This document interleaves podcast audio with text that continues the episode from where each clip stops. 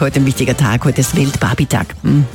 Also von der Puppen kennt jeder. Ja, Genau, die kennt hat sie heute sicher. gebo- Wie alt wird die nochmal? Die wird jetzt auch schon eigentlich im Pensionsalter ist jetzt neuerdings. 64. 64. Mhm. Ja.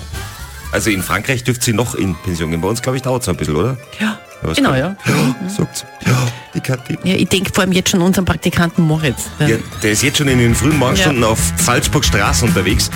Jetzt ist er gerade direkt in der Landeshauptstadt, direkt am Mirabellplatz. Nein, ist er nicht. Er ist am Residenzplatz, weil am Mirabellplatz ist ja die Schrane.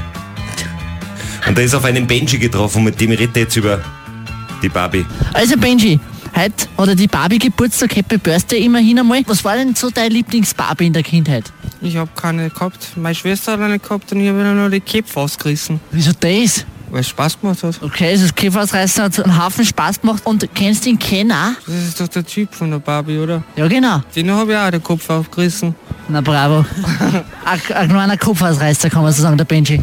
Ja, meine Schwester hat's geärgert und ich hab mich gefreut.